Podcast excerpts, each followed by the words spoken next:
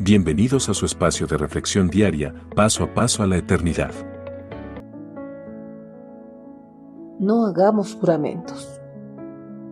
Cada día que pasa, las promesas que hacen los hombres se van devaluando cada vez más, debido a que los hombres no saben honrarlas.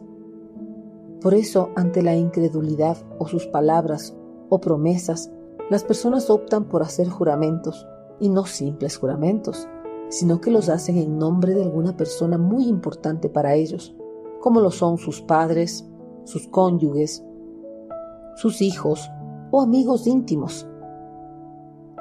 Incluso algunas personas, para que sus promesas parezcan más reales todavía, optan por jurar en el nombre de Dios.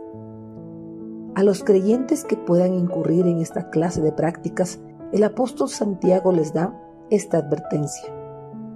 Sobre todo, queridos hermanos, no juren ni por el cielo, ni por la tierra, ni por ninguna otra cosa. Cumplan más bien con su palabra. Cuando digan sí, que sea sí. Cuando digan no, que sea no. No vaya a castigarlos Dios por no cumplir con su palabra. Santiago 5:12. Los cristianos, al igual que los incrédulos, han incurrido en no cumplir sus promesas haciendo así que sus palabras ya no tengan valor ante otros, razón por la cual han optado por hacer promesas bajo juramento, tratando de esta manera sean un poco más creíbles. Pero Dios está en contra de esta práctica, pues la palabra de los hombres debe ser más que suficiente, y mucho más la palabra de sus hijos, ya que Dios no es un ser que incumpla sus promesas, ni tiene necesidad de hacer algún juramento para cumplirlas. El apóstol Santiago advierte a los creyentes a que no hagan promesas bajo juramentos, ni por el cielo, ni por la tierra, ni por ninguna otra cosa creada por Dios, y mucho menos hacer juramento tomando el nombre de Dios, pues todo aquel que haga un juramento sin las intenciones de cumplirlo será severamente castigado por Dios.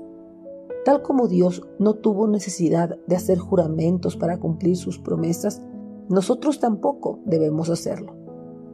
Nuestras palabras deben ser más que suficientes para cumplir las promesas o responsabilidades adquiridas ante otros. Antes de aceptar hacer algo que nos piden que hagamos, debemos analizar muy bien si vamos a poder cumplir. Si no vamos a poder hacerlo, debemos ser honestos y decirles con toda sinceridad que no vamos a poder, no que después de haber aceptado no lo podamos cumplir. Haciendo así que nuestro testimonio quede manchado ante ellos como unos irresponsables. Y no solo nuestro testimonio, sino también el testimonio de nuestro Señor. Por eso nuestro sí debe ser sí y nuestro no debe ser no. Nunca debemos ser de doble ánimo.